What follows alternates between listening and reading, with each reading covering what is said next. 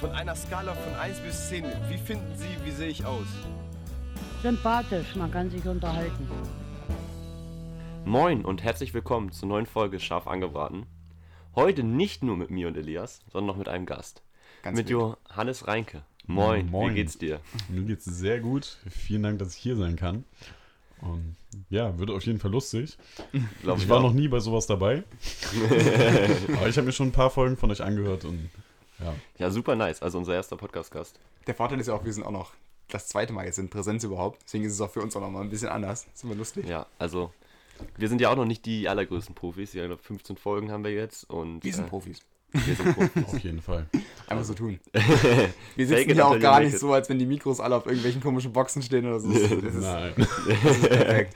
Vielleicht können wir, da müssen wir mal gucken, ob wir ein Foto hinkriegen. Stimmt, wir können vielleicht auch einfach mal so die die Situation Story. beschreiben. Ja, genau. Also, wir sitzen halt auf so einem Sofa. Also, ich sitze hier auf meinem Sofa. Ich habe vor mir mein iPad hier links stehen. Da steht so halb auf halb acht. Davor steht so eine komische weiße Box. Da ist Von Mikro Ikea. drauf. Von Ikea. Ganz hochprofessionell. Ähm, dann steht noch der Rechner, wo halt alles angeschlossen ist. Und Jakob sitzt mit mir zusammen hier auf dem Sofa. Genau. Und äh, wir haben so einen alten, Der ist auch von Ikea. so oder? Beistelltisch von Ikea. Da steht mein Mikro drauf und deins. Ja, also mein Mikrofon steht auf zwei verschiedenen Koffern. Das ist, die übereinander Der erste gestapelt Hilfekasten von 2006. sind. Genau. Und ein Mikrofonkasten. Aber das Mikrofon, das da drauf steht, kommt nicht aus dem Kasten. Das ist nochmal ganz special. ja, es, es ist super. Ja, das ist super. Aber wir haben alle super viel Spaß. Äh, ich habe richtig Bock auf die Folge. Nochmal einen interessanten Gast. Also ich hoffe auch für euch alle interessant. Ähm, ich, wir wollen jetzt öfter mal Gäste einladen, weil ich glaube, es einfach nochmal ganz anderen Mehrwert schafft, auch für euch alle. Und ja, genau. Dann erstmal, stell dich mal vor. Wer bist du? Was Genau. machst du so? Also, ich bin Hannes, ich mache Musik ähm, unter dem Namen JZO. Habe ich auch am Anfang dieses Jahres, glaube ich, meine erste EP rausgebracht. Genau, das ist ewig her. Ich mache schon Musik, seitdem ich 13 bin. Immer so Freestyle-Battles habe ich früher auf Snapchat gemacht. War auch ganz lustig. Wenn dann plötzlich deine ganze Klasse darüber redet oder deine ganzen Freunde. Wie, wie macht man denn Freestyle-Battle über Freestyle Snapchat? Oh, das ist, ich habe einen guten Freund gehabt und früher, man kennt das vielleicht noch, so die Eurovision, ne? Mhm. Da haben wir uns dann immer die Lieder angemacht und haben dann so getan, als würden wir das singen. Also das, was ich heutzutage so Musically oder Ja, genau. das heißt, ne? Das haben wir halt gemacht. Da haben wir immer so getan, als wären wir irgendwie die Band oder Die so. Trendsetter. Genau. Und dann irgendwann ging das los. Ich glaube, Crow hat das Album Rayop rausgebracht. Mhm. Und da war so eine Instrumental-CD dabei. Und dann habe ich immer versucht, so die Texte mitzusingen, aber ich konnte den Text einfach nicht. Und dann habe ich mir gedacht, äh, habe ich halt immer irgendwas gesungen. Also irgend, irgendeinen Text, der sich gereimt hat. Und so hat das angefangen bei mir mit dem Freestyle.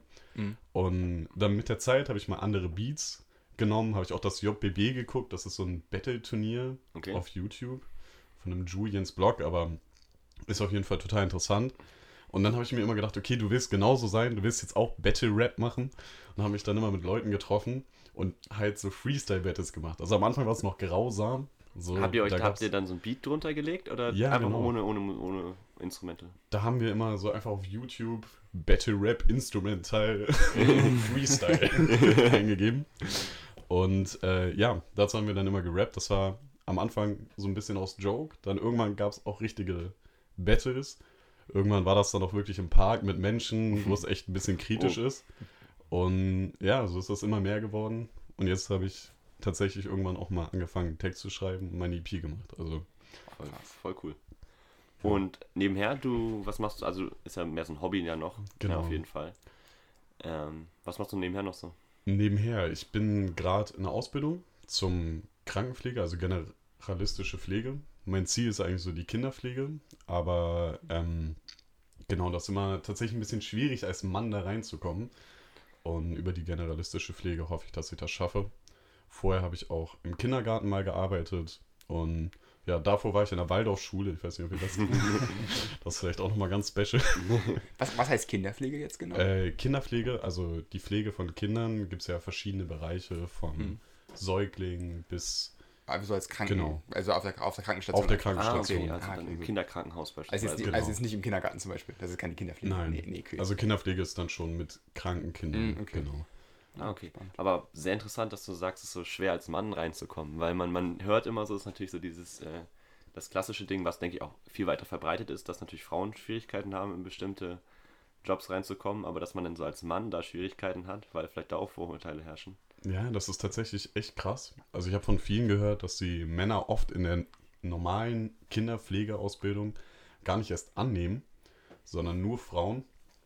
Und ja, ich, ich weiß nicht, ob ich das gut finde, so, weil auf der einen Seite, man kennt das ja auch im Kindergarten, da wird ja jetzt vor allem auch nach Männern gesucht, Okay. weil es viele Jungs gibt, zum Beispiel im Kindergarten, die auch so eine, sag ich jetzt mal, Vaterperson nicht zu Hause haben durch Scheidung der Eltern oder andere Faktoren und die das oft brauchen und im Kindergarten oft nur die mütterliche Seite bekommen, dass viel mehr weibliche Kindergärtnerinnen gibt. Und deswegen wird das da stark gesucht und ich denke auch, dass das in der Krankenpflege bei Kindern wahrscheinlich genauso einen Effekt haben könnte. Also das kann ich mir gut vorstellen. Super, Sehr interessant. Super spannend. Ja. Wie, wie bist du darauf gekommen? So, dass es so super speziell eigentlich auf Kinderpflege gehen, so- Genau, äh, wie bin ich darauf gekommen? Ich habe äh, selber ein paar Geschwister, ich bin eine Mhm. riesige Patchwork-Familie, also ne, meine große Schwester hat noch eine kleine Schwester, die nicht mit mir verwandt ist. Ich habe einen kleinen Bruder, der nicht mit meiner großen Schwester, also ich glaube, das zu erklären dauert ein bisschen lange. Aber dadurch, ich habe halt immer so irgendwie auf meine kleinen Geschwister aufgepasst. Dann halt auch nach der Schule direkt eine Kindergartenausbildung angefangen und auch in einem Heim für schwerbehinderte Kinder gearbeitet für zwei Wochen Mhm. und danach noch in Italien mit schwerbehinderten Menschen gearbeitet. Und irgendwie hatte ich immer so mein, die Jobs, die ich machen wollte, die hatten immer irgendwas mit Helfen und Menschen und hauptsächlich auch Kindern zu tun. Mhm. Ah, krass. Irgendwie bin ich da hingekommen. So warum, weiß ich auch nicht. Ich habe irgendwie den Zwang, jüngeren Menschen so ein bisschen unter die Arme zu greifen. Vielleicht Ja. hätte ich das früher auch ein bisschen gebraucht und vielleicht kommt das deswegen jetzt. Oh, Also du Genau. hast quasi dann in der Schule schon, wolltest du erstmal eine Kindergartenausbildung machen und dann hast du halt direkt nach der Schule angefangen. Hast du eigentlich Abi gemacht? Äh, nee, ich habe mein MSA gemacht. Okay. in der Waldorfschule, genau, und äh, bin dann tatsächlich direkt in die Kindergartenausbildung gegangen. Ähm, das habe ich nicht so lange gemacht, weil das Problem dabei ist, die ist unverhütet. Finde ich auch ein bisschen schade, weil es halt drei Tage Schule, zwei Tage Praxis ist. un- unverhütet heißt Unver das. Unverhütet. Kein, kein Cent Unverhütet. bekommst du. unverhütet? Ich war so, was machst du im Kindergarten? ja, jetzt weißt du, warum ich dahin will. Ne? Deswegen ist er gegangen. Hat nicht ganz geklappt.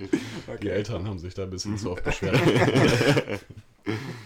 Mit der Situation, also ich habe in der Zeit noch in der WG gewohnt und da ist die Miete immer gestiegen. Oh, Oh, und das konnte ich einfach nicht mehr so finanziell von meinen Eltern auch nicht so viel bekommen. Also Rückhalt war da nicht richtig da. Und da hatte ich, glaube ich, insgesamt 900 Euro für den Monat, weil ich nebenbei noch gearbeitet habe bei Rewe. Ja. Und das ging einfach nicht mehr. Also mit Arbeiten, nebenbei eine Ausbildung und ich glaube, ich hatte 150 Euro so im Monat für mich.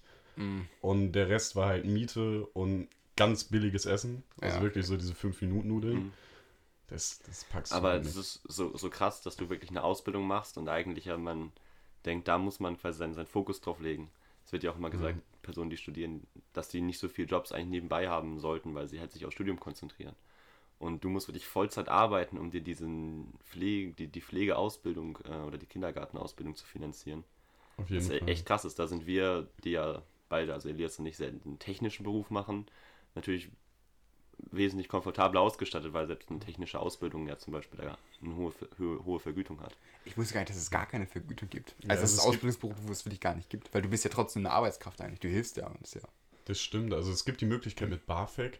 Da ist halt das Problem, man, ich bin mir noch unsicher, ob man das zurückzahlen müsste, zumindest Teil. einen Teil. Ja, genau. Die Genau. Bedeckelung. Ich glaube, weiß gar nicht, wie Ich 10.000 glaube, Euro oder ähm, so. man kann BAföG beziehen und muss dann insgesamt, also wenn man natürlich jetzt nur 400 Euro BAföG bekommen hat, dann muss man die 400 zurückzahlen. Aber wenn man 20.000 Euro BAföG über verschiedene Jahre bekommen hat, muss man bis zu 10.000 davon zurückzahlen.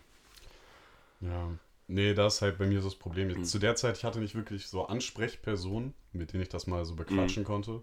Ja. So, und deswegen war das bei mir ein bisschen zu unsicher, um das dann zu machen. Und ich habe halt in der Zeit dann das Angebot bekommen, ein Jahr nach Italien zu gehen. Deswegen habe ich mir dann gedacht, okay, gut, machst du das und danach kannst du es ja theoretisch auch noch machen, weil ich habe das Probehalbjahr abgeschlossen, positiv, also hat alles funktioniert. Das heißt, ich hätte auch wieder in die Ausbildung einsteigen können Okay. danach. Also sozusagen ein halbes Jahr Ausbildung gemacht und danach Genau. hast du dich entschieden, nochmal nach Italien. Ja. Wie, wie hast du die, die Chance bekommen? Also Äh, wie kam das? Oh, das ist tatsächlich über meine Mutter. Okay. Und ähm, meine Mutter, die ist selber sehr mit Italien, also ist Italienerin und äh, auch nur halb Wurzeln irgendwo. ne? Aber äh, sie war selber für ein Jahr in Italien oder mehrere Jahre sogar, in Florenz und überall. Und sie hat mir immer gesagt, geh nach Italien, lerne Italienisch. Und ja, dann habe ich über Erasmus, glaube ich, ähm, ein FSJ in Rom. Und das klang super. Also Mhm. erstmal ein FSJ, das auch Mhm. noch im Ausland. Wusste ich gar nicht, dass sowas geht. Auch nie Und gehört. mega cool. Kann ich auch jedem, der hier zuhört, ans Herz legen. Falls ihr ins Ausland wollt für ein Jahr und euch überlegt, okay, Au pair ist nichts für mich und so Work and Travel, hm, macht ein FSJ. Gibt es mega coole Angebote von äh, verschiedenen Einrichtungen, also Arbeit mit schwerbehinderten Menschen, äh, Kinderdörfer, also wo, ich glaube, ich habe gerade den Namen nicht genau, aber so SOS-Kinderdörfer, glaube ich, Mhm. heißt das. Könnt ihr hin, könnt ihr helfen, da tut ihr was Gutes und für euch tut ihr auch was Gutes, also macht das. Hast, hast du dann, kannst du noch Italienisch so komplett? Ja, ich habe das Problem gehabt, ich bin tatsächlich mit jemandem dahin gefahren, also Mhm. mit jemand anders, der auch Deutsch gesprochen hat. Das heißt, wir haben sehr viel Deutsch geredet. Mhm. Italienisch kann ich jetzt ungefähr genauso gut wie die zweite Fremdsprache, die man in der Schule hat, neben Englisch. ja. Also ich verstehe eine Menge, aber sprechen. Ja, Aber das es war alles direkt auf Italienisch? Also auch in, dem, in der FSJ-Werkstatt oder wo du warst? Äh, nee, die war tatsächlich in Berlin. Also es ist von, ich glaube, IJGD heißt das. Könnt ihr mal gucken. Kann auch sein, dass das jetzt falsch ist. ist auf jeden Fall in Berlin. War mega cool. Also auch die Ja. Seminarfahrten. Wir hatten eine mega coole Anleiterin da. Die Mhm. war früher mal in Berlin, ähm, wie heißt das denn? Touri-Begleiterin. Und Mhm. bei ihr war das ganz lustig. Sie ist immer durch Berlin gefahren mit ihren sozusagen Touris und hat sich immer die Sachen komplett aus dem Arsch gezogen. Die wusste nicht, was sie da sagt. Die Ja, ist sie hat einfach alle gescammt. Sie hat Ja, immer irgendwas erzählt, von wann das kam und so. Genau, sie hat Vom Berliner Tor, so ja, das ist das Reichstagsgebäude. genau. Und Aber die anderen fanden das mega Auf, lustig. I auf Italienisch. Nee, auf, auf Deutsch. Also das war ihr Job vorher. Und dann Ah, hat sie okay. sich gedacht, okay, gut, das bringt mega Spaß. Jetzt schicke ich irgendwelche Leute nach Italien. Achso, sie ist quasi Genau. von dieser, ähm, von der Trägerschaft quasi, also von der Gruppe und Ja. über diese Gruppe bist du dann nach Italien. Genau. Und wo warst du dann genau in Italien? Ich war in Rom, Mhm. also direkt in Battistini. Das ist äh, ziemlich im Norden. Und mega cool. Also es ist so ein bisschen, sage ich jetzt mal, das Ghetto von Rom. Okay. Aber es ist trotzdem so schön insgesamt, Italien, Rom. Es ist alles laufbar, erreichbar. Also wenn du irgendwo bist in der Mitte, dann kannst du überall hinlaufen zu den ganzen bekannten Orten. Die Metro kommt deutlich pünktlicher und öfter als in Hamburg. Und das ist also wirklich schön. Aber ja, schon cool. Aber ich finde Ja. den, den, den Tipp, den du eben gesagt hast, auch nochmal wichtig für, glaube ich, für alle Hörer. Ähm, das hat meine Mutter mir auch schon relativ früh nochmal erklärt, dass man, wenn man eben ins Ausland geht, dass es wichtig ist, sich unter die Leute zu begeben, weil sie hatte auch im Ausland studiert und auch die Erfahrung gemacht, dass sie hat relativ viel auch, äh, hat in einer französischen WG oder mit französischen Personen zusammen gewohnt oder jedenfalls sehr nah viel mit denen gemacht. Und viele Freunde oder Kommilitonen von ihr, die haben einfach in der deutschen WG sind in der deutschen WG gewesen und die haben wirklich über das gesamte Studium oder die gesamte Studienzeit, ich weiß gar nicht, wie lange es war, kaum Französisch gelernt und hatten auch sehr viele Probleme mit dem Studium, weil sie eben die Sprache so schwer verstanden haben, weil man sich nicht unter die Leute gibt, weil man nicht dauerhaft davon so eingenommen Das ist wird. wahrscheinlich auch eine große Hürde. Dass du sagst, während du noch in Deutschland bist, suchst du dir eine französische WG. Das ist wahrscheinlich Mhm. das vom, Wohlheit, vom Wohlheitsgefühl einfach entspannter zu sagen, ich gehe einfach in eine deutsche WG. Ja, aber da muss man dann raus aus seiner, Springt seiner ins kalte Wasser. Auf jeden Fall. Vor allem, ich finde es auch ziemlich schwer, so im Ausland Leute kennenzulernen. Tatsächlich, also in Italien nutzen die tatsächlich Tinder, um Freunde kennenzulernen. Mhm. Das ist, in. Deutschland ist das ja so eine typische, ich treffe jemanden, um. Und in Ja, Italien genau. ist das tatsächlich einfach nur, um Menschen kennenzulernen auf einer Freundschaftsebene. Und da suchen die sich auch oft, okay, gut, hier ist jemand aus Deutschland oder aus Kroatien. Mhm. Und dann kommen da auch so richtige Gruppierungen zusammen, wo die sich dann gegenseitig die Sprache beibringen. Also, es ist echt cool. Das ist schon, schon Das wirklich ist, cool. Da muss man die Wege finden. Auch Facebook ist in Italien noch die größte Plattform. Man muss sich halt so ein bisschen so mit dem Land und so doof das klingt, den sozialen Medien von dem Land einmal auseinandersetzen und dann findet man auch ein paar Aber Wege. auch, auch cool, wie, was für eine große Chance das bietet. Gerade so Total. Tinder. Man kann natürlich dann einfach seine Interessen da eingeben und dann sagt man so, yo, ich suche jemanden zum Fußballspielen oder Programmieren. Ich finde es generell lustig, wie unterschiedlich das von Land zu Land ist. Also zum Beispiel WhatsApp ist ja auch riesig in Deutschland und in Amerika kennt das kaum einer. Das ist da, das ist da total klein. Das sind alles Facebook Messenger, Leute. So, wie unterschiedlich doch sowas von Land zu Land ist. Das stimmt. Das sind immer so Sachen, wenn man hört so die verschiedene Kultur von Ländern kennenlernen, dann, dann denkt man immer so ans Essen oder ans Theater, aber nie, dass Theater sowas. oder so das letzte Wort nicht denke.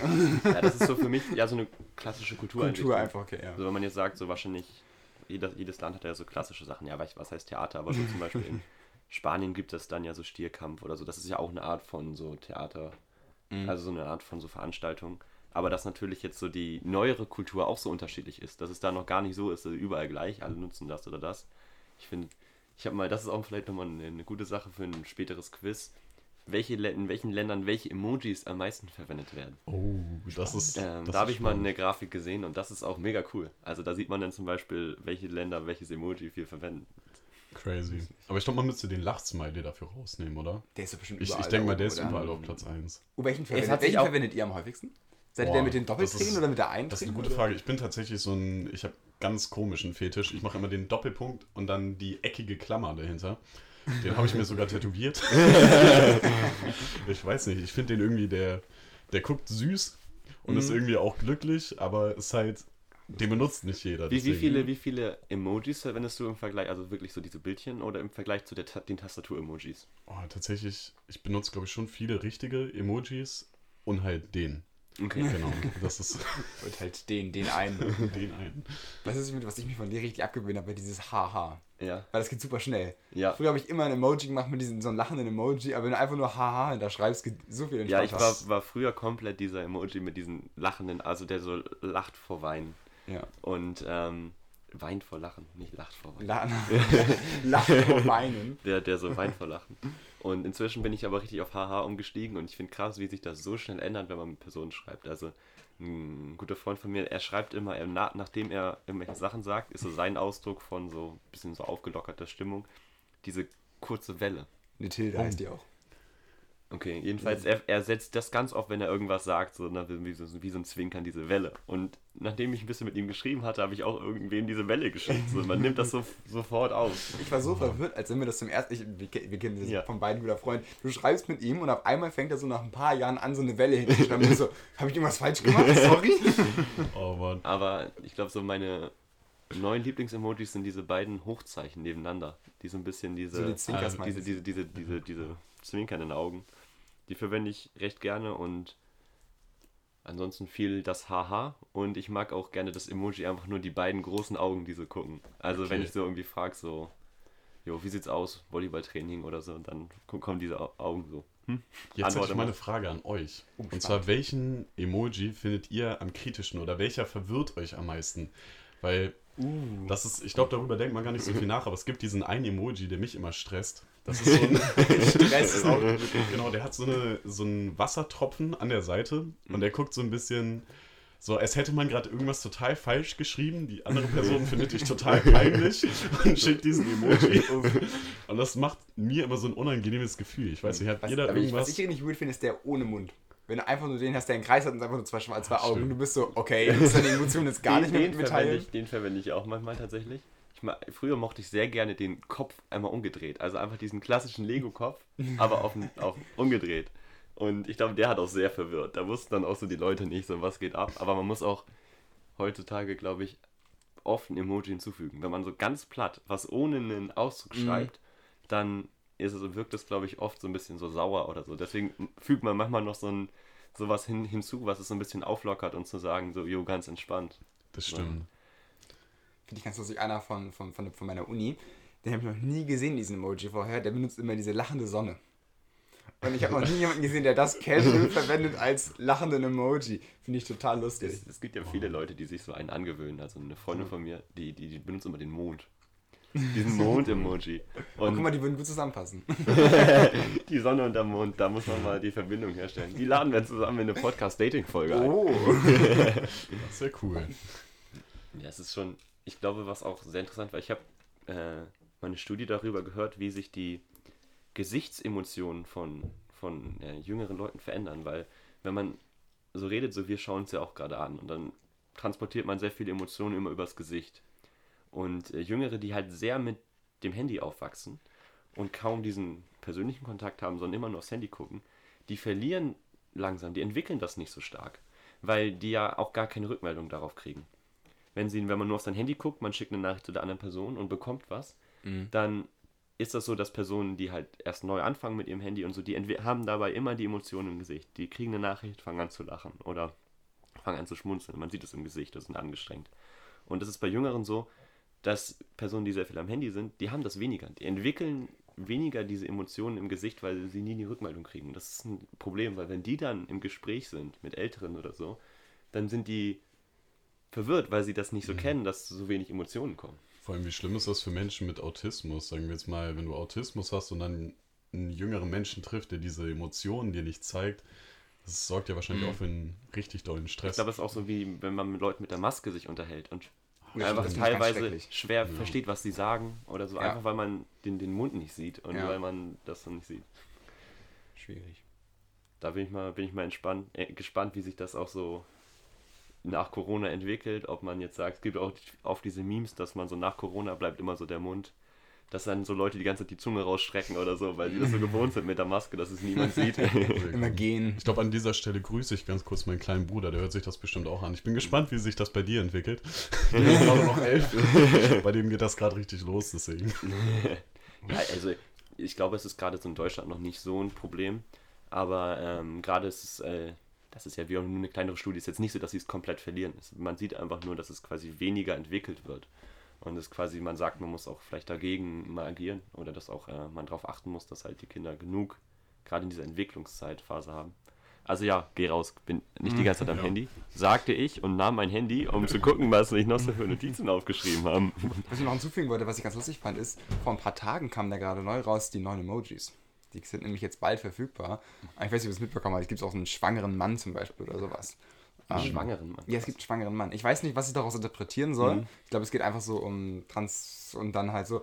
Es wurde halt nie gesagt, dass es ein schwangerer Mann ist. Das wird Mhm. komplett hart rausgelassen. Es gibt einfach nur ein Emoji mit äh, männlichen Eigenschaften, wird es halt gesagt. Ich, ich finde es sehr interessant. Ich freue mich immer, wenn so neue Emojis kommen. Die verwende ich Ja. dann auch immer mal so, um Leute Es zu gibt jetzt auch einen verwirren. mit einer Maske, glaube ich, zum Beispiel. Ich glaube, 14, 15 neue oder so. Also Das neue Emojis. Freue ich mich gerade auf diese klassischen. Es gibt auch so richtig, richtig viele ja so unnötige Emojis. Also es gibt auch wirklich viele, wo man so, so durchguckt. Es gibt so fünf verschiedene Teufel zum Beispiel oder so. Mhm. ne? Stimmt. Und dann denkt man sich so, warum braucht man die? Warum können nicht mal so andere Emojis kommen? Die unnötigsten Emojis, finde ich, sind diese Katzen-Emojis. Diese extra Katzen-Emojis, die sich nochmal die Augen Aber die zuhalten, werden auch viel die verwendet, tatsächlich. Also ich benutze die gar nicht, aber ich, ich habe Ja, schon viel Katze. gesehen, dass das verwendet wird. Ich glaube, es ist so ein eher so ein äh, Mädelding. Stimmt. Und noch eine Sache. Also ich finde es richtig cool, dass da wieder also mehr Gleichberechtigung und alles Ja. in Emojis reinkommt, finde ich sehr gut. Aber den schwangeren Mann werde ich vielleicht auch mal öfter benutzen, wenn ich mal wieder so richtig viel Bier getrunken habe. Ich glaube, heute Abend kommt ein Kasten raus. Es ist nicht der schwangere Mann, es ist einfach der ist der dicke Bierbauch. Mann. der Bierbauch. Ja, das ist einfach nur eine reine Marketinggeschichte. Das, äh, das sich so ja auch fein raus. vorne auf dem Die einen benutzen es als schwangeren Mann, wenn man ja in der, einen, in der einen Community und in der anderen Community wird es einfach als Bierbauch wird verwendet. wahrscheinlich komplett falsch verwendet. Dann irgendwann so, schreibst du deiner Freundin so, hab grad wieder Bier getrunken, machst du den Emoji, dann so, bitte was? Oha. Da gibt's, das ist dann, da wird falsch interpretiert. Die einen wollen nur sagen, ich habe gerade viel gegessen und die anderen denken, du bist schwanger. Oh, Ja. Mann. Krass, aber ein spannendes Thema, auf das ich dich auf jeden Fall ansprechen wollte, ist, du hast eben schon gesagt, du hast ja diesen einen Emoji, den du so gerne verwendest, den ich jetzt auch mal verwenden würde, werde, auf jeden Fall. Ich werde es mal ausprobieren. Ähm, auch tätowiert. Und du hast ja generell eine ganze Menge Tattoos. Weißt du, wie viele du hast? Ähm, ich habe die letztes Mal nachgezählt, ich habe es leider wieder vergessen. Ich meine, ich meine 23. Also 23 23, 21 Tattoos müssen das jetzt mittlerweile sein. Weil ähm, damit stehst du 23 zu 00. ähm, und finde ich sehr spannend, weil ich habe in meinem gesamten Umfeld sehr wenig damit zu tun gehabt. Also für mich kam Mhm. es jetzt nie so in Frage. Ich habe nie diesen Wunsch gehabt, mich jetzt tätowieren zu lassen. So wie bist du da darauf gekommen? Wann hast du denn dein Oh. erstes geholt? Bei mir ist das tatsächlich so, ich habe eine sehr, sehr gute Freundin. Und ähm, diese gute Freundin, wir, sind, wir haben so viel zusammen gemacht. Wir kennen uns schon so ewig. Wir betiteln uns schon gegenseitig als Geschwister. So, wir, aber das will ich nur hier nochmal sagen. Also bei uns nicht das gleiche Blut. Wir, ich bin, es ist eine riesige Patchwork-Familie, aber Wer weiß, wer weiß, vielleicht über den dritten Weg. Genau. Nur deswegen nicht wundern, wenn ich sie jetzt als Schwester bezeichne. Also meine große Schwester in dem Sinne tätowiert. Das heißt, ich habe schon sehr früh damit einfach Kontakt gehabt. Und ähm, ja, der Hauptteil meiner Tattoos ist auch von ihr. Und das ist dann mal zu Hause entstanden auf einer Couch. Da hat man mal eine coole Idee gehabt. Oder sie hat gesagt, ey, das, das ist cool, das musst du dir stechen lassen. Bei mir ist halt immer nur das Wichtige, es muss erstens mir gefallen, zweitens eine Bedeutung haben. Ohne Bedeutung steche ich mir nichts, weil die ganzen optischen Dinge, die können vergehen. In 20 Jahren kann ich sagen, okay, gut. Ich habe zum Beispiel einen großen Flügel auf meinem Arm. Der Flügel gefällt mir nicht mehr. Aber in 20 Jahren weiß ich immer noch, ich habe mir den Flügel gestochen, kurz vor meinem 18. Geburtstag, weil ich wusste, mit diesem Tattoo bin ich frei aus vielen, in vielerlei Hinsicht. Und das hat halt bei mir dann wieder eine riesen Bedeutung. Genauso wie jedes Tattoo. Das ist halt das Wichtigste. Und auch für alle Leute, die sich Tattoo stechen lassen wollen. Wichtig, sucht euch eine Bedeutung. Ist zwar momentan sehr trend, sich irgendeinen Müll zu stechen, aber selbst wenn ihr euch Müll stecht, irgendwas müsst ihr damit noch in Verbindung bringen. Das war meine größte Angst tatsächlich. Wenn ich drüber nachdenke, ich habe irgendwann mal ein Tattoo und dann mag ich das nicht mehr. Das, das, das ist mein, mein, die größte Hürde dafür für mich, das irgendwie zu machen. Zu sagen, dann, dann bist du unglücklich bis Ende deines Lebens, weil du hast auf dem Oberarm da irgendwas. Ich, ich, ich kenne das ja immer von, von, mir, von mir selber, so diese Angst, wenn man so denkt, man guckt so zurück, was für, vor drei Jahren man so für Entscheidungen getroffen hat. Oder was man vor drei Jahren mochte, dann denkt man sich, ey, damals. So. Und das habe ich so mit Tattoos auch. Man denkt sich so, wenn ich mir jetzt was stechen lasse, dann denke ich doch in drei Jahren genauso darüber nach. Quasi, in drei Jahren werde ich auch wieder denken. Was hat der gemacht? So. Aber den, den Satz mit der Bedeutung finde ich sehr spannend. Hast du mal überlegt, dir ein Tattoo stechen zu lassen, Elias? Ähm, nee, gar nicht. Also ich weiß nicht, bei mir in der Familie ist es auch so gar nicht so Thema. Meine Eltern haben keine, meine Geschwister haben keine, deswegen ist es einfach so eine ganz andere Welt. Das Einzige, was ich immer ganz lustig fand, wenn du sagst, du machst so die Blutgruppe irgendwie so auf die Hand. Das finde ich super, super praktisch. Wenn du sagst, keine Ahnung, Notarzt kommt, dann weiß er direkt, okay, das und das. Aber ein richtiges Tattoo, ist nicht als Tattoo bezeichnen, habe ich nie, nie drüber nachgedacht. Also so gar nicht. Spannende Sachen mit der Blutgruppe. Hast du sowas? Oder ja, sind alle, alles noch so nicht, aber es ist eine coole Idee auf jeden Fall. das ist lustig. Das ist die Erinnerung an den Podcast, die ja. Blutgruppe. Aber zu deiner Aussage habe ich sogar auch noch was. Also bei mir ist das jetzt schon über drei Jahre her. Mein erstes Tattoo habe ich mit 16 gemacht. Und ähm, so kurz nebenbei, ist es nicht eigentlich genau. formal ab 18, glaube ich? Es ist ab 18 Jahre, ja, genau. genau. Und ich würde auch jedem empfehlen, das erst mit 18 zu mhm. machen. Achso, das weil das die deine Schwester, genau. Freundin gemacht hat. Deswegen so ja. wegen Blutvergiftung und so ein ganzer ja, Kram. Also mit 16 kann man schon, mhm. aber dafür braucht man eine Bescheinigung von den Eltern. Ach stimmt. Genau. Da das habe ich von meiner Mutter damals bekommen und mein Vater fand das eigentlich nicht so cool. Mhm. Aber ich glaube, mittlerweile hat er es eh aufgegeben. Mhm. Das ist jetzt ein bisschen zu spät. Aber ja, da habe ich mir auch das Geburtsdatum von meiner Schwester und von mir tätowiert. Auf die Brust in römischen Zeichen. Und ja, ein paar Jahre später war ich sogar in Rom. Also jetzt hat es mehrere Bedeutungen. Finde ich auch immer spannend, dass es, das hört man häufig so von Elternteilen, so einer ist dafür, der andere ist dagegen so. Ähm, habe ich auch von anderen Freunden. Was meinst du, wie bist du später so? Wenn du Vater bist und dein, dein Kind kommt mit irgendwas anderem, wo du vielleicht nicht so voll von überzeugt bist und meinst, ey, das ist eigentlich echt nicht gut für dich. Bist du eher dafür, mach doch oder ich bin schon bei vielen Dingen dafür, dass das Kind machen soll, weil ich auch von mir mhm. weiß, so es in vielen Punkten ist es sehr gut. Bei Dingen wie zum Beispiel Drogen, auch Rauchen, weil ich da auch so ein bisschen selber Erfahrung mitgemacht habe, da wäre ich dann, glaube ich, schon sehr streng. Mhm. Das fände ich nicht so cool. Mhm. Ne? Am Ende finden die Kinder eh den Weg, ne? aber im Großen und Ganzen, so ja. was Tattoos angeht, was vielleicht auch ein Hobby angeht, immer unterstützen. So. Das Schlimme ist ja, wenn man sie nicht unterstützt, sobald sie 18 werden und selbst entscheiden können, dann machen sie es vielleicht noch viel schlimmer, als man es eigentlich erhofft hat. Auf jeden so, Fall. Und äh, ich weiß zum Beispiel, ein guter Freund von mir, der ähm, ist auch, also die Familie ist auch so in dieser Waldorf-Thematik drin. Und der ähm, durfte immer kein Fußball spielen, weil das auch also wirklich in dieser Waldorf-Thematik immer so ein Ding ist, so Fußball, was treten ist nicht so gut. Echt? Und äh, ist auch so ein bisschen mit, dieser, mit diesem Umfeld, viel Alkohol trinken. Und dann hat er angefangen, Handball zu spielen. Und die Handballmannschaft ist jetzt eine wirklich von so einem der Kreise, die ich kenne, die wirklich am meisten Alkohol konsumieren, am meisten so feiern gehen, rauchen und so, wo man wirklich so sieht, es hat nichts gebracht. So. Also äh, die Person hat damit selber nicht angefangen, so, aber jetzt hat jetzt überhaupt nichts gebracht. So, wenn sie jetzt Fußball gespielt hätte, hätte sie genauso angefangen oder nicht angefangen, wahrscheinlich. Ne? Ja, auf jeden Fall. Also ich denke auch, dass man das am Ende nicht verhindern kann. Ich glaube, es ist auch nochmal ein Unterschied zwischen, man verbietet etwas und man sorgt für Aufklärung. Also ich finde, wenn das Kind zu einem kommt und sagt, ey, ich rauche jetzt, dann kann man auf der einen Seite sagen, du rauchst nie wieder, du kriegst kein Geld mehr, du musst ausziehen, ich finde das alles scheiße. Und auf der anderen Seite kann man sagen, ey, ich zeige dir jetzt mal ein paar Dinge von mir aus der Vergangenheit, ich zeige dir mal ein paar Sachen, die passieren können. Und ich finde es nicht cool. Wenn du es machst, werde ich aber auch nichts Schlimmes tun, so, ne? Dann ist es so. Aber merk dir diese Sachen.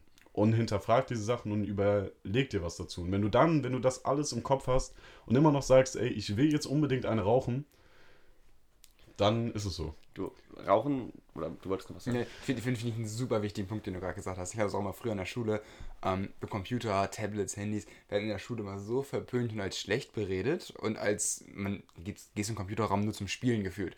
Und obwohl diese Geräte so viel mehr können, die können so produktive Geräte können, und anstatt sie zu verbieten, geht es mir viel mehr darum zu sagen, was kannst du damit machen, was kannst du anderes damit machen, wie kannst du es sinnvoll einsetzen, aber auch, du kannst ja auf dem Tablet auch wunderbar mal einen Film gucken. Das soll ja keiner verbieten, aber du kannst es halt auch super gut für andere Sachen verwenden und das fehlt mir häufig auch an der Schule Ich glaub, an ganz vielen Punkten. Das ist ein sehr spannender Ansatz, wenn man jetzt überlegt, so die Kinder werden eh am Handy sein. Die werden Genau. eh sich einen Computer holen wollen.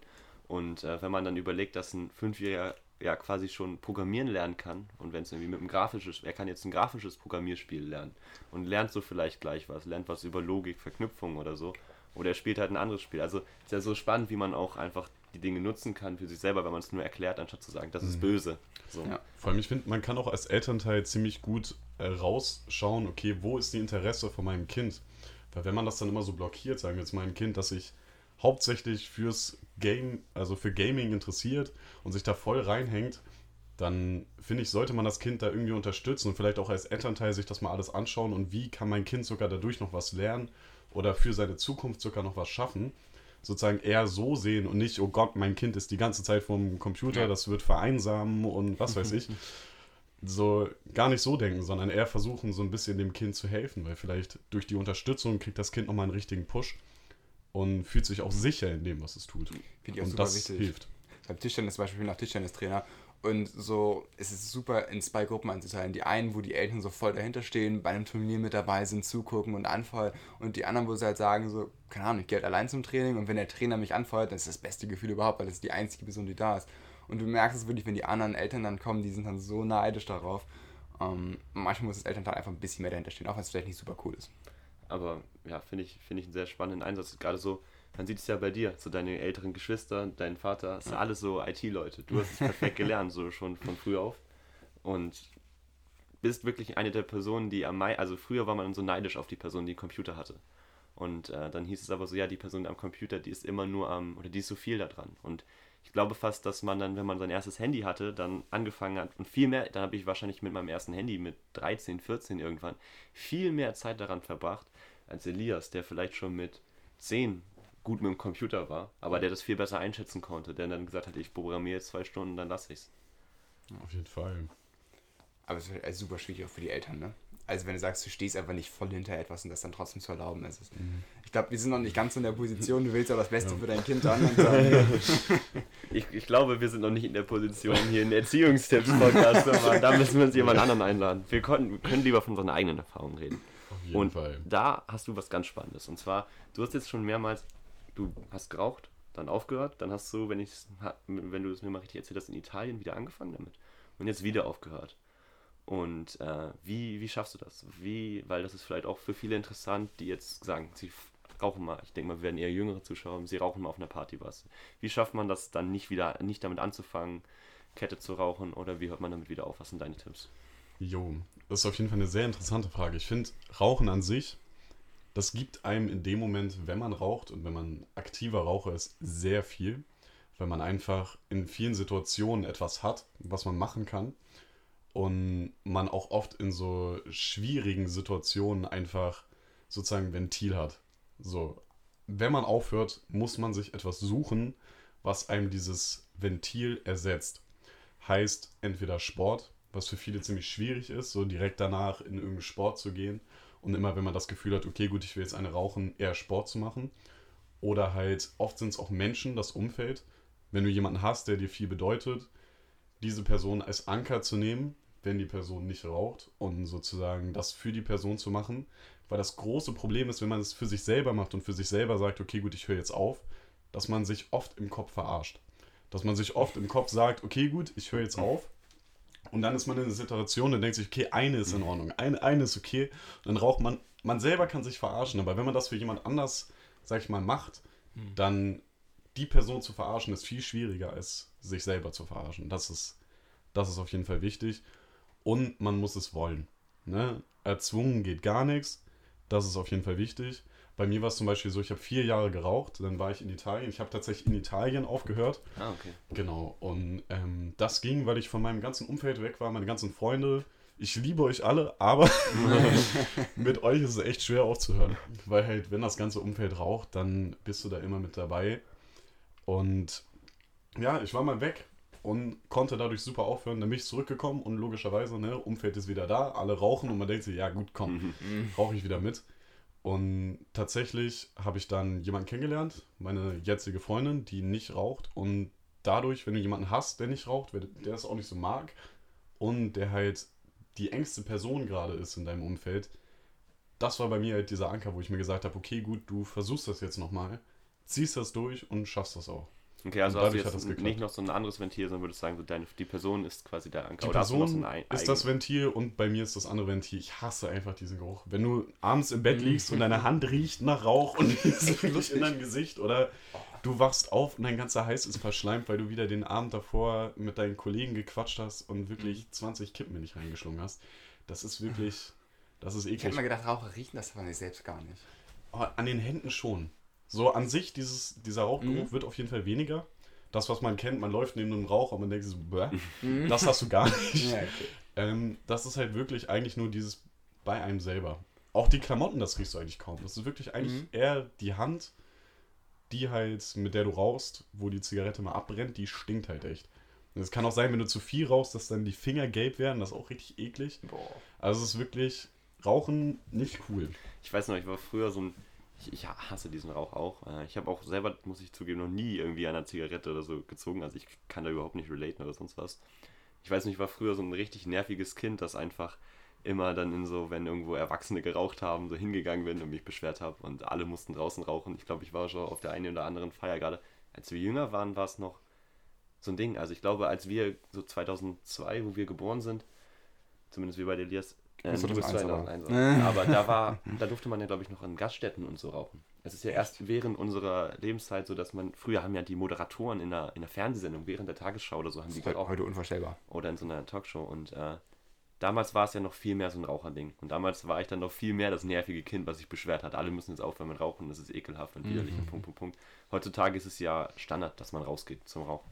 Auf jeden Fall. Einen letzten Tipp hätte ich vielleicht noch. Es gibt ganz viele Raucher-Apps, die man sich aktivieren kann, wenn man aufhört zu rauchen, wo die Tage, Stunden gezählt werden, wo auch die ähm, in Prozentzahlen, die gesagt wird, wie sich deine Lunge wieder verbessert, wie dein Herz, also ein Regeneriert. an Schlaganfall zu erkranken, wie, wie die Mhm. Prozentzahl da steht, also wie sich das alles verbessert, wo auch die Zigaretten gezählt werden, die man nicht geraucht hat und das Geld aufgezählt wird, das man spart. Super Apps, weil das motiviert. In manchen Situationen, wo man wieder ein bisschen schwächer wird, man guckt drauf und man denkt sich, geil, ich habe richtig viel Geld gespart, ich bleib da jetzt dran. Aber was ich lustig fand, du meinst, Sport hilft. Ich dachte mal, Rauchen ist so ein, dass dieser Moment, das sind ja nur diese drei, vier Minuten, die man da raucht. Ich dachte mal, du brauchst dann diese, diese kurzen und Über Überbrückungen eher. Das sagt, keine Ahnung, du, löst dann vielleicht einen Würfel, Rubik's Cube oder so. Bei Sport ist ja eigentlich eher so, das machst du ja zwei, dreimal die Woche, oder? Mhm, Was man also, meinen. Auf jeden Fall, hast du recht. Mhm. Man kann sich auch was Kleines suchen. Ja. Sport in dem Sinne auch vor allem, wenn du sagst, okay, gut, ich habe jetzt gerade diesen Schmachter, so nennt man das ja, ähm, dass man dann vielleicht mal rausgeht, laufen, paar Liegestützen macht, weil das Tolle ist, vor allem am Anfang, wenn man aufhört, merkt man, wie man Kondition dazu kriegt, wie Mhm. man wieder mehr kann. Es ist erstaunlich, aber es Ja. geht so schnell, dass du wieder viel mehr kannst. Das ist ein Push und ich, da, da kenne ich mich zu wenig aus, aber irgendwas im Körper wird auch freigeschüttet. Ob es Glücksgefühle sind oder sonst was, was du beim Sport hast und auch Ja. beim Rauchen, Ich- was sozusagen so ein bisschen gegenwirkt. Ich kann mir vorstellen, dass es auch die Idee ist, äh, wie du sagst, mit deinem Anker. Du machst es für jemanden. Wenn man sich jetzt selber, also sein selber sagt, ich will aufhören für meine Gesundheit, okay, dann belügt man sich wieder selber, wenn man sagt, ach, eine ist ja nicht so schlimm. So, ich habe schon so viele geraucht in meinem Leben, eine wird jetzt nicht den, das, den, den großen Unterschied machen. Aber wenn man jetzt sagt, ich gehe zweimal die Woche laufen und ich weiß, wie viel schwerer es mir wieder fällt, heute laufen zu gehen, wenn ich jetzt eine Zigarette rauche. Also man wird da ja sein, oder gerade im Teamsport sagt man sich auch so, ich will jetzt besser werden. Wir arbeiten alle zusammen und wenn ich jetzt rauche, dann ist quasi der, der Sport als mein Anker, den bekämpfe ich dann wieder. Und dann glaube ich, kann ich mir so vorstellen, dass es auch hilft. Auf jeden Fall. Sehr spannend. Wir haben, ich habe ein paar Fragen bekommen von äh, zwei Hörerinnen von mir oder von uns, die du auch gestern Abend kennengelernt hast, äh, auf einer Feier. Und zwar, äh, also liebe Grüße an Paula und Frieda. Ihr wollt namentlich erwähnt werden, natürlich. das machen wir Liebe sehr gern. Grüße. Also wir haben wirklich Hörer, auch wenn ihr euch das vielleicht gar nicht vorstellen könnt. Ihr seid Ähm, nicht allein. Genau, und zwar ähm, haben Sie sich ja interessiert, so nochmal um auf das alte Thema zurückzukommen, deine Musik, wo wir jetzt ja ganz am Anfang ein bisschen drüber geredet haben, aber also, wo nimmst du deine Inspiration so für Text und sowas her? Wie gesagt, du hast jetzt angefangen, Texte zu schreiben und wo kommt das? Früher hast du Rap-Battle, okay, das kommt einfach so in deinen Kopf, aber also jetzt Musik. Das ist eine sehr gute Frage. Also ich denke mal, jeder, ich denke, also bei jedem Künstler wird das so sein, dass man irgendwelche Lieder hört und sich da manchmal denkt, oh, das ist eigentlich voll das coole Thema. Man denkt drüber nach und dann wird man inspiriert und schreibt selber was. Andere Sachen sind dann zum Beispiel Ereignisse in deinem Leben, Dinge, die dich gerade beschäftigen. Und dann sind vor allem so lange Busfahrten, lange Autobahnfahrten oder halt einfach so Zeiten, wo du eh gerade irgendwo hin musst und du hast nichts zu tun. Super, um Texte zu schreiben, wenn man. Bei mir ist das so in der Zeit sehr kreativ wird. Und gegen Abend. Vor allem vor Klausuren, wenn man weiß, man muss jetzt eigentlich schon um 8 Uhr schlafen, man ist bis 22 Uhr wach und plötzlich wird man kreativ und dann wird es doch 1, 2. So, so läuft das irgendwie immer, genau. Und kommt aber immer ziemlich spontan. Es ist vor allem nicht erzwingbar. Ich merke das immer wieder, wenn ich dann irgendwie im Studio bin. Mein Produzent Herz, äh, hasst mich wirklich dafür. Das ist ganz schlimm, weil ich einfach so auf Zwang nicht gut schreiben kann. Das geht nicht. Das geht nur, wenn ich wirklich auch Zeit habe. Kommt das so im Flow? Also schreibst du sozusagen, kommt dann so eine Line und dann kommt die eine nach der anderen oder hast du manchmal, dass du so drei, vier schreibst und einfach wieder durchschreist? Ähm, Ich kann mir so gar nicht vorstellen, ich den Prozess. Also tatsächlich bei mir ist es wirklich am leichtesten mit dem Freestyle, dass ich oft Mhm. einfach mir einen Beat anmache und ein bisschen Freestyle vor mich hin rap und dann ergibt sich irgendwas, eine Melodie oder ein paar Lines und die schreibe ich mir dann auf. Ähm, aber oft ist auch so, dass ich irgendwas anfange. Ich habe bestimmt in meinen Notizen über 200 Songs, wo ich einfach nur angefangen habe, ein, zwei Sätze geschrieben habe und dann aufgehört habe. Mhm. So, gibt beides. Aber zum Beispiel ein Song, den ich ja auch veröffentlicht habe, Nikotina, der sich ja auch durch über dieses ganze Rauchen beschäftigt, wo auch jede Line einfach mit Rauchen zusammenhängt Mhm. und auch damit erklärbar ist. Äh, das habe ich in einem durchgeschrieben an einem Tag, wo ich mir auch gedacht habe, ich will mit Rauchen aufhören. Tatsächlich habe ich, während ich den geschrieben habe, die ganze Zeit geraucht. Aber das ist so Interessante das versteht. Motivation. Genau. Ist es nicht sogar dein erfolgreichster Song auf Spotify? Das ist, ja. also hier auf jeden Fall den Aufruf. Sucht JZO auf Spotify. Du bist sicher noch auf welchen anderen Plattformen. Wofür Genau, steht JZO? JZO, ich habe immer beim Freestyle J zu dem O gesagt. Also das ist mein Name.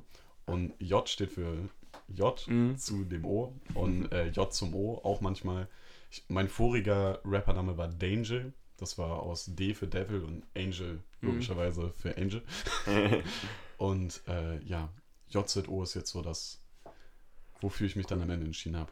Wo, wobei ich finde, so Danger passt auch echt gut. Also vor allem Ja. so du mit deinen Tattoos und dann hört man so, du willst Pflege machen, hast Genau. Kinderpflege vor allem. Kinderpflege, so, so, da merkt man richtig so, das ist am, vom Ausland denkt man so konträr. viel, viele Tattoos und äh, Rapper, Rap-Battle äh, in Hamburg dann in der Szene und dann eine Minute später, später merkt man also komplett der liebe Kern einmal ja, mit seinen ganzen Geschwistern. Und das ist das, also der Name passt auch, aber Ja. natürlich. Äh, Der JZO Danger ist war echt ewig Mhm. und ich weiß nicht. Vielleicht werde ich sogar irgendwann mal wieder auf den Namen zurückkommen. Aber Aber ja, momentan noch also JZO. J- JZO gefällt mir auch sehr gut. Äh, hört auf jeden Fall gerne auf. JZO. Hört es euch auf äh, Spotify an. Folgt ihm auf Instagram. Den werden wir sicherlich auch im Post verlinken. Mit Sicherheit. Lohnt sich. Da könnt ihr auch die Tattoos sehen. Genau. Ja, ähm, dabei habe ich die Fragen mir aufgeschrieben. Hast du so Tipps für Leute, die sich auch denken, so, jo, ich habe auch Bock mit Musik anzufangen. Womit sollte man anfangen? Wieder selber Ah, so versuchen zu rappen oder? Also das erste ist, fangt alleine an. Also vor anderen Leuten ist es oft ziemlich stressig, wenn man sagt, okay, gut, ich will jetzt so Musik machen und Mhm. gehe direkt ins Studio oder mit anderen Leuten zusammen. Was echt viel bringt, ihr rappt doch eh oder singt unter der Dusche, ne? Oder bist, du so ein, bist du so ein typischer Oh, Duschensänger? Ich bin ein richtig toller Duschensänger. Alter. Hast du Ne, mit, mit, der, mit der Shampooflasche in der Hand oder ohne? Ah, eher so mit dem Duschkopf. Ich hoffe, der ist ausgeschaltet. Ja, nee, auf jeden Fall. Früher habe ich das immer bei mir unten im Zimmer gemacht. Also ich glaube, mein Vater hasst mich auch heute noch dafür. Das ist Box laut gedreht und irgendwas gerappt. Also wirklich das ohne Sinn und alles. Dann kannst du dich auch manchmal in die Star-Rolle versetzen und sagen, okay, gut, ich stehe gerade vor voll vielen Leuten und rap irgendwas. So habe ich angefangen. Und im Endeffekt einfach der Kreativität freien Lauf lassen. Einfach machen. Das ist das Wichtige. Und einfach machen und drauf scheißen, was andere Leute denken. Es gibt, glaube ich, keinen Künstler, der am Anfang gut singen oder gut rappen konnte. So, das kommt alles mit der Zeit. Deswegen einfach machen und Spaß dran haben. Das ist das Wichtigste. Nur wenn ihr Spaß habt, dann ist auch das Richtige für euch. Also, Nice. Ja, apropos Spaß. Eine Sache, wo du meintest, wo du Spaß beim Hören hattest, ist das Quiz und die Ja, Schätzfragen. genau. Und warst mal Genau. sehr gespannt, wie du darauf antwortest. Und Elias hat sich. Ich habe mir extra, äh, habe ich mir vorhin nochmal hingesetzt, ein Quiz. Ich habe ein Quiz gemacht online. Ähm, das war auch so ein, ich weiß gar nicht mehr, wo das war. Und das, das lief bei mir nicht so gut. Deswegen bin ich sehr gespannt, wie ihr abschneidet. Es sind sechs Fragen. Ähm, und es geht auch viel um Brieftauben, aber da kommen wir gleich zu. Ich glaube. Ja, gut, alles gut. Wir, wir. fang- wir fangen einfach mal ganz casual an. Ähm, die, die, vielleicht kommt die Frage, sag mal, wie viele Baumarten gibt es in Deutschland? Wie viele verschiedene Bäume? Ich halte mich mal, glaube ich, ganz raus. Ist ja jetzt nicht heute Oha. nicht meine Folge, sondern deine Folge. Ich lass Du hier- mal. aber du kannst danach gerne auch mal einen Tipp dazu abgeben. Okay, ich kann auch mal einen Tipp. Mein okay. Nee, aber ich würde jetzt sagen, wenn wir uns hier betteln würden, ne? Ja. Nein, Zeit. Nein, ähm, da hättest du auf Land, äh, als Landwirt auf jeden Fall wahrscheinlich ein bisschen mehr den Plan davon. Ich glaube, so groß kennen würde ich vielleicht, wenn ich die aufzählen würde, 15 oder so. Uh, das Aber- viel, oder? Ich würde sagen, insgesamt Baumarten in Deutschland. Sind jetzt Baumarten, sagen wir jetzt mal, ich war in Italien, habe mir dann einen Olivenbaum genommen und habe den in Deutschland eingepflanzt. Zählt das? Nee, ich glaube, es geht um heimische Arten tatsächlich nur. Okay. Dann heimische Arten. Ich würde jetzt einfach mal, das ist wahrscheinlich viel zu wenig, aber ich sage 35. Uh, lustig. Okay. Ähm, apropos Bäume, ich bin sehr spannend. Wir sitzen gerade in einem Baumhaus. Also nur, nur um das mal so zu nennen, wo wir aufnehmen jetzt. Ganz lange Geschichte, aber wir sitzen gerade in einem Baumhaus und als wir das gebaut haben, da war ich so sehr mit Bäumen beschäftigt. Ich wollte so eine Enzyklopädie mal haben mit so allen Baumarten, wo ich dann so geguckt habe, welcher Baum eignet sich am besten für Baumhäuser und ich war da so richtig drin in der Apropos Materie. zum Thema, die Interessen ändern sich.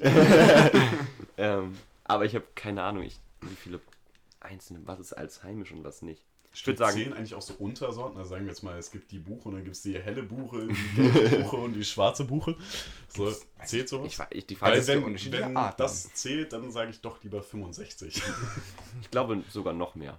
Noch mehr? Wobei es halt schwer zu sehen ist, viele Bäume, die hier sind, sind vielleicht gar nicht heimisch. Also ab, ab wann gilt das als heimisch? Das ist wahrscheinlich so eine biologische Frage. Ich würde mehr gehen, ich sage so 180. Es sind 80. Also die 65 ist schon echt dicht. Stark. Ähm, ich habe viel mehr getippt. Also viel mehr. Vor allem das Böse war ja auch, ähm, das war so, waren vier Auswahlmöglichkeiten da online. Und dann waren halt die 80, 800, 8000, 80.000. Und dann denkst du so, nein, das sind ja keine 80, ne? ja, das war, das war böse.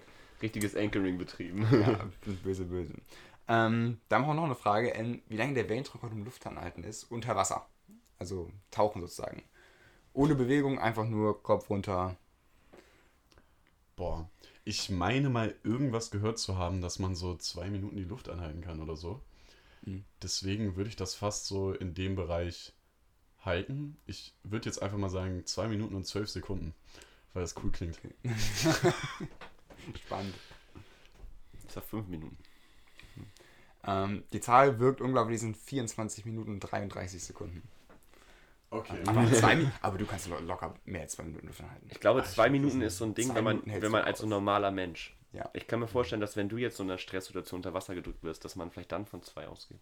Ja. Aber das kannst du auch üben, so dass du wirklich das übst, dass du viel Sauerstoff einatmest und Stimmt. alleine wenn du sagst, die, die sind ja dann ganz ruhig im Wasser. Also nur Wasser, die machen ja nichts. Der ganze Körper ist ja fast, im- fast im Schlafmodus. Dann verbrauchst du ja viel weniger. Ich glaube deswegen. Das ist schon krass. Einfach Ah, 24, 24 Minuten Minuten ist nicht einatmen. Ne? Schon strong. Das ist. Als Raucher unvorstellbar. Mit meiner Lunge ist das nicht mehr machbar. Werden auch die zwei Minuten ein bisschen knapp. So Freitauchen finde ich auch immer super faszinierend. Also wie die Leute da dann da, weiß ich nicht, gefühlt 200, 300 Meter tief hinabtauchen, ohne Atemflasche, irgendwas und dann da... Stimmt, sowas hätte ich mir auch. Ja, aber. Na gut, Spannend. Ähm, dann kommen wir jetzt zu der nächsten, jetzt kommen ein paar Brieftaubenfragen, weil ich das fand ich super lustig. Ähm, wie schnell kann eine Brieftaube fliegen? Durch, Du Scheiße. Boah, das ist eine ganz schwierige Frage. Ähm. Puh. 34 km/h, sag ich jetzt einfach mal. Die ist auf jeden Lustig. Fall schneller als so ein Mensch. Und ähm, ich weiß nicht, so in der Luft, das sieht so extrem schnell aus. Auch so ein Sturzflug, sage ich jetzt mal, kann bestimmt auch mal die 50, 60 km/h erreichen. Aber wenn es jetzt um einfach nur so gerade Fliegen geht, ja, bleibe ich dabei. So als lustige Sache, ich habe meinen Vater von uns auch gefragt, er hat 35 gesagt. Das ist Oh. sehr dicht auf jeden Fall. Ich habe natürlich jetzt diesen einfachen Part, dass ich dich jetzt immer unter- oder überbieten kann. Und ich glaube, also die Teile sehen zwar nicht so elegant aus, erstmal so denkt man sich so eine Taube so, aber ich glaube, das sind richtige Maschinen einfach. Ich glaube, die schaffen so 45. Ich, ich glaube, wenn ihr mal Bilder von Brieftauben seht, die sehen nicht aus wie normale. So die Also, dicken Das sind so Bahnhofstauben. die Speeder, oder? ja, und ich habe hab die Zahl gelesen und ich habe die nicht So geglaubt. nennen wir die Podcast-Folge. Da können wir nicht die Podcast-Folge müssen wir was und ich meine, der Lambo unter den Tauben. Lambo. Ich habe die Zahlen nicht geglaubt, die ich gelesen habe. Dann habe ich das mal gegoogelt. Und dann habe ich Videos gesehen, wie Tauben neben Autos auf der Autobahn fliegen. Die kommen auf ihre 80 bis 120 km/h. Und dann, dann siehst du da ein Video von so einem Fahrer auf so einer Dashcam und dann kommt so eine Taube auf der linken Spur vorbeigefasst. Und du bist nur so, okay. Das ist krass. Fand ich auf jeden Fall stramm. Dann kommen wir direkt zur nächsten Frage, wie weit die denn fliegen können, so eine Brieftaube. Oh. So an, in einem Flug, ohne Pause. Ist nicht jetzt mal, um hier mal ein bisschen Geschichte mit reinzutun, ist es nicht mit der Arche Noah auch gewesen, mit so einer Taube, die losgeschickt wurde, so ewig lange geflogen ist und dann mit so einem Olivenzweig zurückgekommen ist? Jetzt mal, Uh, jetzt bist du ja so, jetzt bist ne, ganz deswegen, das ist ja, sie ist ja ewig weit geflogen und ich meine, dass die Story ja nicht von irgendwo herkommt. Mhm. Ich sag jetzt einfach mal, so eine Taube kann am Stück drei Tage fliegen. Aber wir wollen eine Strecke haben. Achso, eine Strecke. Eine Strecke. Scheiße. Äh, Jetzt musst du rechnen. 100. das ist jetzt das ist der Part, der ein bisschen schwieriger ist. Ähm, uff. Ich sag, die schafft ihre 375 Kilometer. Strong, strong. Nein, schwer zu sagen. Ein Tag Achso, an einem Tag? mit 100? Nee, Aber ich glaub, hoch- das können- ein, Achso, ich einfach, dachte einmal hoch, einmal fliegen. einmal hoch, dann fliegen und dann wieder absetzen. Ja, das stimmt. Glaube zumindest so Die können natürlich auch diese hohe Geschwindigkeit nicht, glaube ich, nicht die ganze Zeit. Das ist mehr so ein Ding, so wenn die mal auf voller Fahrt sind. Und so wie ich das verstanden habe, können die echt lang, echt schnell fliegen. Vielleicht nicht, vielleicht nicht 120 Dauer im Peak, aber schon Ja, ich ich glaube, es ist Tempo. sogar ganz gut. Vielleicht ein bisschen höher noch, aber ich glaube, das ist schon ganz gut. Ähm, es sind bis zu 600. Ähm, also die durchschnittliche ist so bei 200 so um den dicken Daumen, aber 600 sind schon die, die guten, Das starken. sind dann die Passats oder die Tauben. Also mit 600 Kilometer ist schon echt Das ordentlich. ist Ne? schon echt krass. Vor allem, wenn die mit ihren 100 km/h da fliegen, theoretisch, so im Durchschnitt vielleicht. Ähm, also es ist schnell als ein Auto. Wenn du von hier nach München fährst oder so, das ist ja sehr schneller. Brieftauben sind auch wirklich ein, ein lustiges Konzept. Also, dass sie ist- sich ja. wirklich gedacht haben, ich hänge an jetzt diese Taube was dran und die kommt auch da an. Vor allem, wie wird das trainiert? Ich habe keinen, ich wüsste nicht Ich, anders, als wie ich das dass trainieren die, sollte dass die dahin fliegen, wo sie geboren wurden. Ich glaube, irgendwie so ein Modus ist das, oder dass sie so ein, so ein Zuhause haben und dann nimmt man sie quasi von da mit, einmal, mit Fett und Wagen. Ach und dann kannst du sie losschicken und sie fliegen wieder zurück. Ah, ich glaube, gar so keine zurückschicken. Ich glaube, die funktionieren dann quasi immer nur in eine Immer Richtung. nur so One-Way. Oh, Oder man hat das irgendwann geschafft zu trainieren, dass sie immer dann pendeln zwischen zwei Orten. Aber ich glaube jetzt nicht, dass die so fünf Orte haben und dann können die das auswählen. Das ist nicht so ein Touch-Display, dann die kannst du sind- so auswählen. Ja, Vögel sind ja alles Drohnen von der Regierung. Ja, genau, stimmt. Genau. Und die ganzen Chemtrails, die sie einsammeln. Ja, Aber lustig. Ähm, dann war die nächste Frage, das ist jetzt auch, eigentlich geht es eher um die Distanz dazwischen. Ähm, wie lange braucht, ich, die Frage war nämlich eigentlich da, deswegen habe ich die anderen beiden Fragen auch gegoogelt. Ähm, wie lange braucht eine Brieftaube, ähm, wenn sie von Frankfurt nach Peking fliegt? Und wir gehen jetzt davon aus, sie fliegt ununterbrochen. Du Scheiße. Also, Jetzt müssen wir die Strecke in Kilometer wissen. Ich genau. Das ist auch ein, Das ist das die, Stärke. das ist die spannendere Frage tatsächlich. Das andere, jetzt kannst du ausrennen, 100, wir, wir gehen von 100 km/h aus, so. Das haben wir ja schon, deswegen vorher. Ah, deswegen kam die Frage Da ist vorher. Hannes jetzt raus. also wirklich, das ist eine Frage, wo ich komplett raus bin. Ich müsste jetzt das komplett aus dem Freien nehmen. Nach Peking. Von wo? Von hier, Frankfurt. Also nicht von hier, aber Deutschland einfach so. Macht nicht einen riesen Unterschied. Nach Peking. Ich hätte das irgendwie auf Bauchgefühl jetzt so drei Tage, vier Tage gesagt. Was zu wenig, glaube ich. Also von den Kilometern ist es zu wenig. Drei Tage sind zu wenig Kilometer. Ey, echt schwer. Ich sag jetzt einfach mal fünf Tage. Die zieht fünf Tage durch Mhm. und dann ist sie in Peking. Und dann wird sie gegessen. Erfülltes Leben. Also, ne- also wenn eine Brieftaube nach Peking fliegt, die würde ich nicht essen. Der würde ich einfach nur Props geben. Aber es sind drei Tage. Ach, Oh, krass. Also es sind 77,8 Stunden. Also ein bisschen mehr als drei Tage. Aber wenn sie 600 Kilometer schafft, sind es nur sind es unter 2000 Kilometer nach Peking? 7400. Easy, lass hin. Nee, nee, es ging erst darum, dass sie durchfliegt, ne? Also nicht, nicht mit Pausen und. Ach so, das, das kann sie nicht wirklich Nee, So? nee, das, das Ah, ist okay. rein theoretisch. Die fliegt ja auch nicht nachts. Ah, okay. Also das wäre ja ein bisschen. die können nicht nachts fliegen? Fliegen die nur tagsüber? Weiß ich, hätte ich jetzt können die gedacht. nicht nachts? Fliegen die nachts? Die fliegen bestimmt auch nachts. Warum nicht? Also die fliegen ja auch nicht, gegen stimmt, Flugzeug ja. gegen oder so, wenn die wenn Ja, die werden, glaube ich, nicht auf der Höhe von Flugzeugen fliegen. Spannend, stimmt, wahrscheinlich fliegen sie auch nachts. Warum auch nicht, ne? Weiß Aber, nicht. Also das weiß ich wirklich nicht. Also ich war zwar Bioprofil, aber ob Tauben jetzt nachts fliegen. aber sind die so nachts? Die sind auch keine nachts Vögel. Die können doch nicht gucken nachts. Die fliegen ja überall gegen. So ein Baum und dann gibt's wieder. Haben wir einmal, einmal einen Gast, können über alle geilen Themen reden, worüber reden wie Tauben. wir müssen uns Biologen einladen, glaube ich. Ja, spannend. Aber interessant. Ja. Dann kommen wir mal direkt zur nächsten und letzten Frage damit. Ähm, mal keine Brieftauben mehr. Wie viel Schokolade isst der Do Durchschnittsdeutsche ähm, pro Jahr? In Kilo. Schon so eine Schwierig. kleine, kleine Größenordnung zu geben. In Kilo vor allem. Also man könnte ja einmal den Dezember, da frisst man ja eigentlich den ganzen Tag Schokolade. Und ich würde sagen, so einmal in der Woche ist safe so eine Tafel Schokolade. Eine Tafel Schokolade, 125 Gramm. 125 Genau, Gramm, das muss man jetzt ja. mal hochrechnen. Kann ich nicht. Ich sag jetzt einfach mal ganz ekelhaft 30 Kilo. Also Okay, glaub- Kopfrechnen. 125 mal 52, 30 Kilo. Ich, ich, ich überlege gerade, ich glaube nicht, dass ein, ein, ein Mensch eine Tafel Schokolade in der Woche isst. Also ich zumindest nicht. Und ich glaube, es gibt viele, die das nicht tun. Oh, da kam Kastanien auf das Haus. Kurzer das war der, der. Beweis, dass wir im Baumhaus sind. Ähm, ich glaube weniger. Ich, ich hätte jetzt so zwei Kilo gesagt, aber es ist wahrscheinlich zu wenig. Aber es- man muss ja auf den Durchschnitt rechnen. Ah, stimmt. Also es gibt Deutsche, die essen sehr viel Schokolade, glaube ich. Also der Statistik es sind 9,2 Kilo. Oha.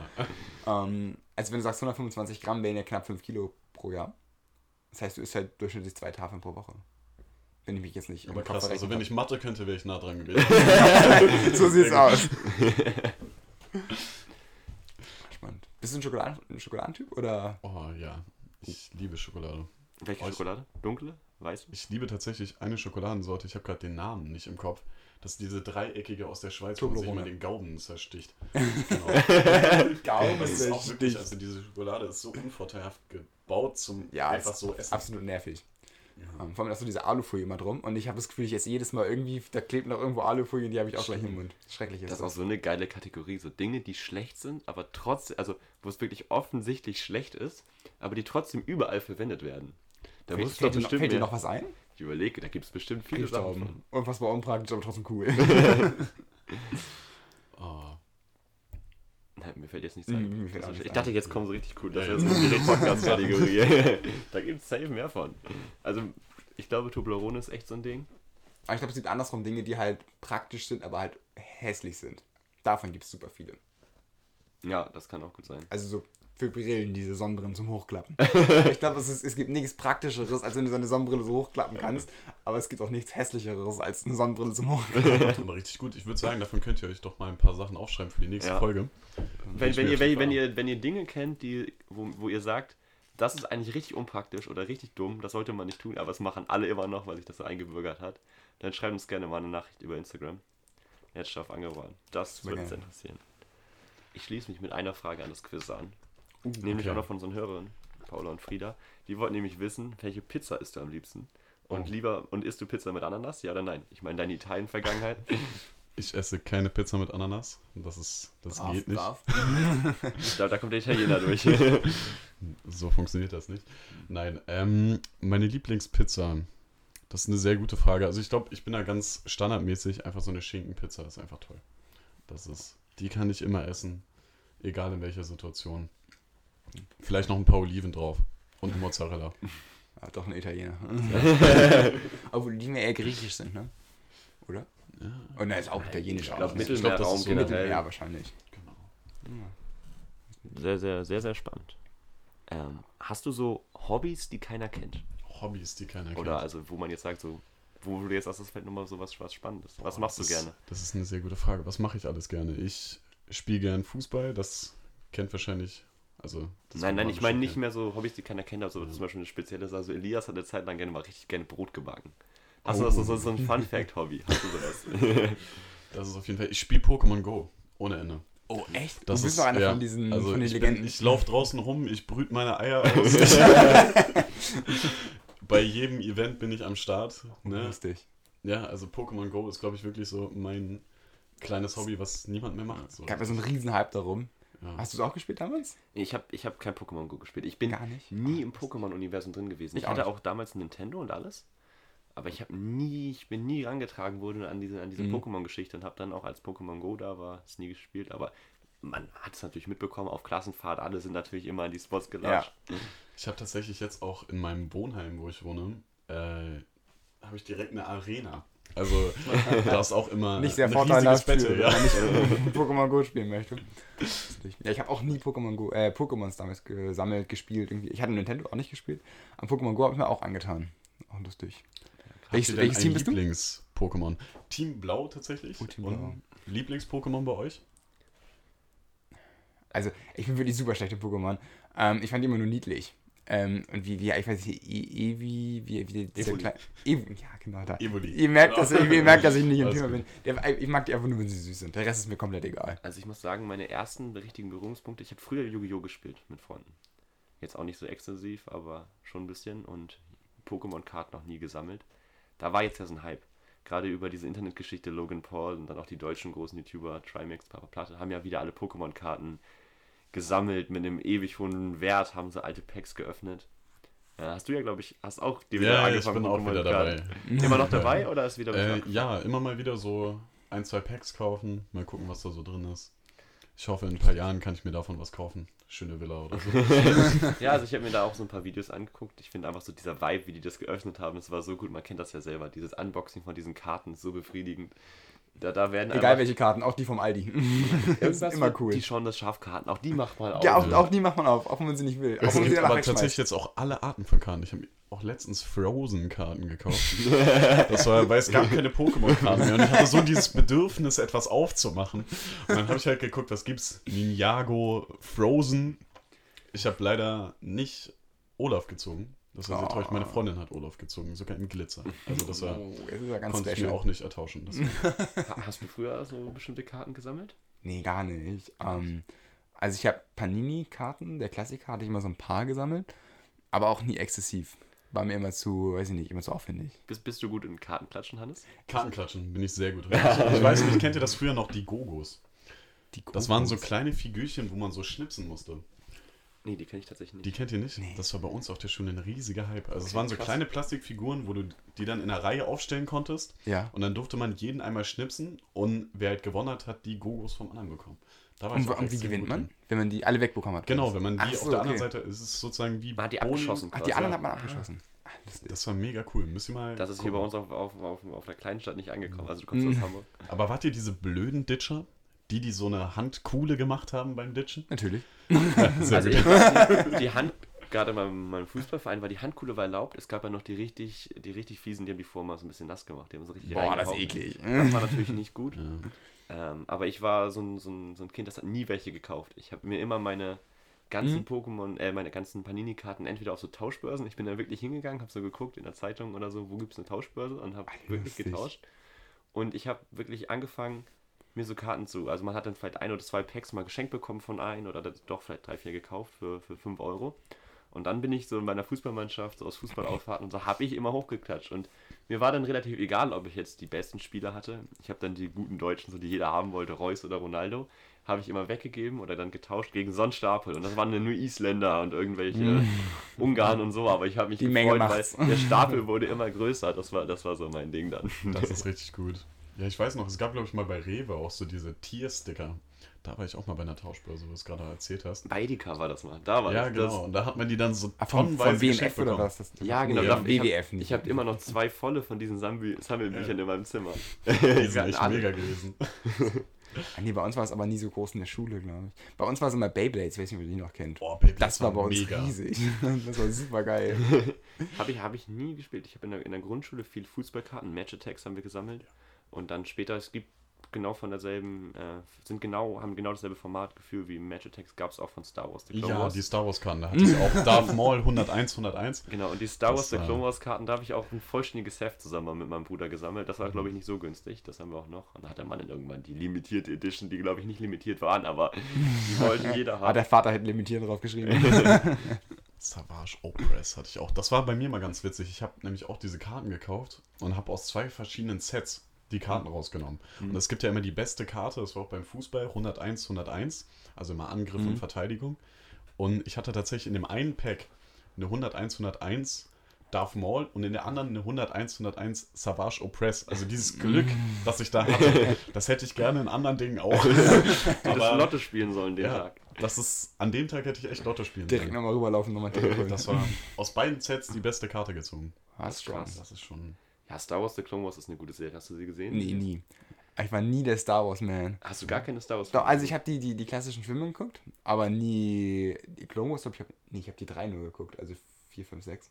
Clone Wars habe ich auch nie geguckt. Ich finde Star Wars The Clone Wars ist eine so gute Das Serie. ist eine so gute Serie. Das Finale, wie fandest du das? Ich habe die, letzten siebte, Folgen? die siebte Staffel habe ich noch nicht gesehen. Hast du Muss noch ich- nicht muss ich gesehen? zugeben. Du Muss musst ich dir das angucken. Es ist so schön. Ja. Also es gibt keine Serie, die besser beendet Mein, mein wurde. Bruder hat ähm, sogar Disney Plus und ich könnte es mir super easy schnorren.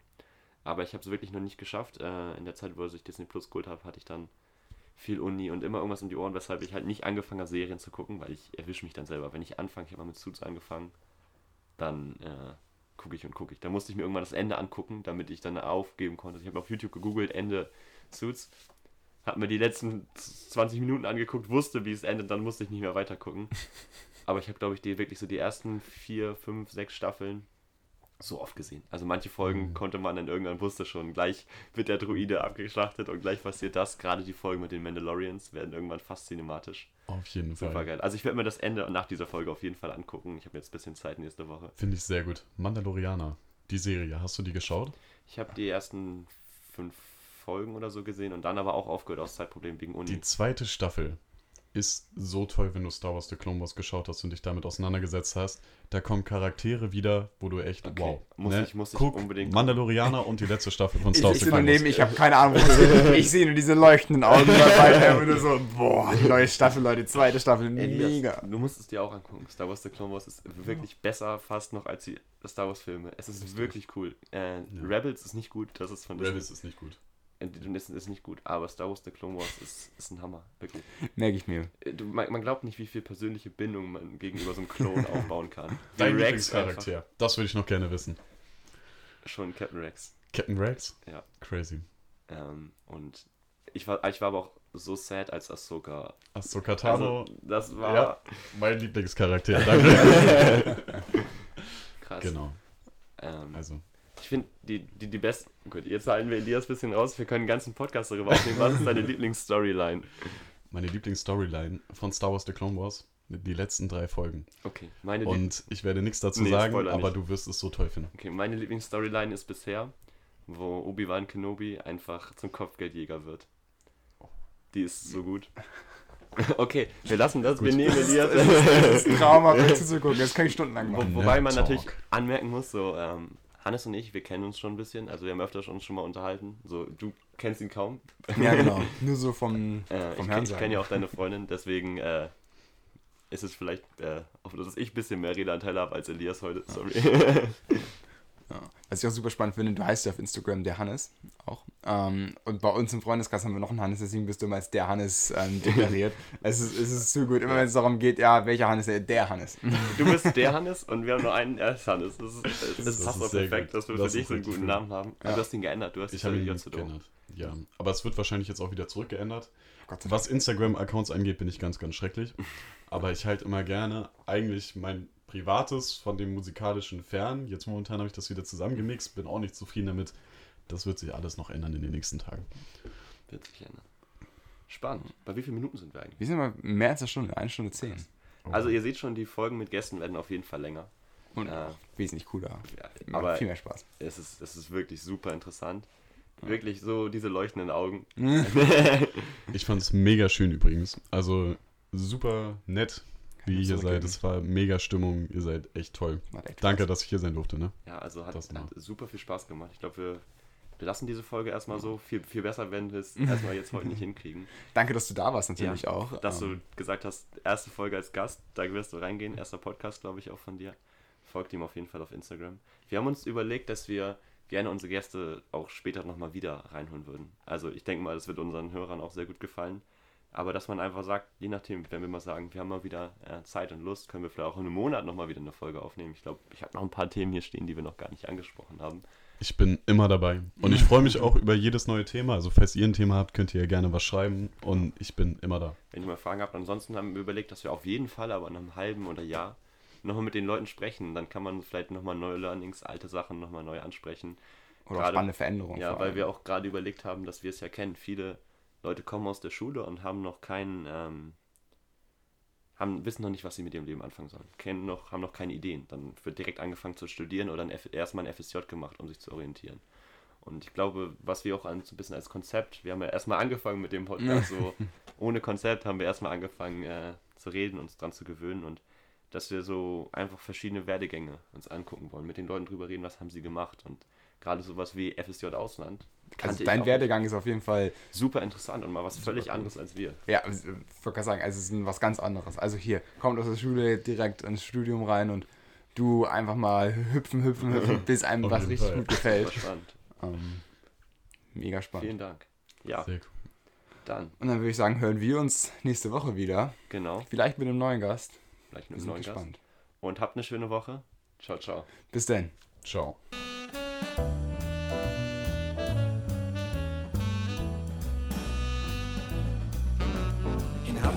Sagt man Tschüss.